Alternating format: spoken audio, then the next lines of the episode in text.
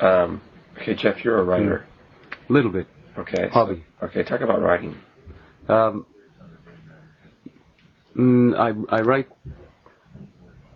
I I think you writers write about what they know. So um, and I don't know much. So so it's difficult difficult to be a writer. No, uh, writers write about what they know. So um, I'm writing.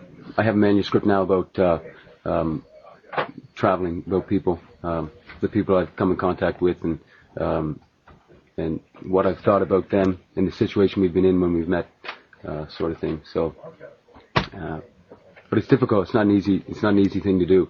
At first, I did it sort of thinking mm, anyone could do it almost if you put the time into it. But no, I think it's very difficult. You have to you have to be creative, and and it's a lot harder than I think it seems uh, to pick up a finished product, a book.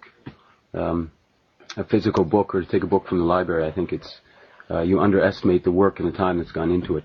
Um, there's a long, a lot of effort behind it, so it's it's it's fun. I like it, but it's very difficult. So, Okay, but it's good.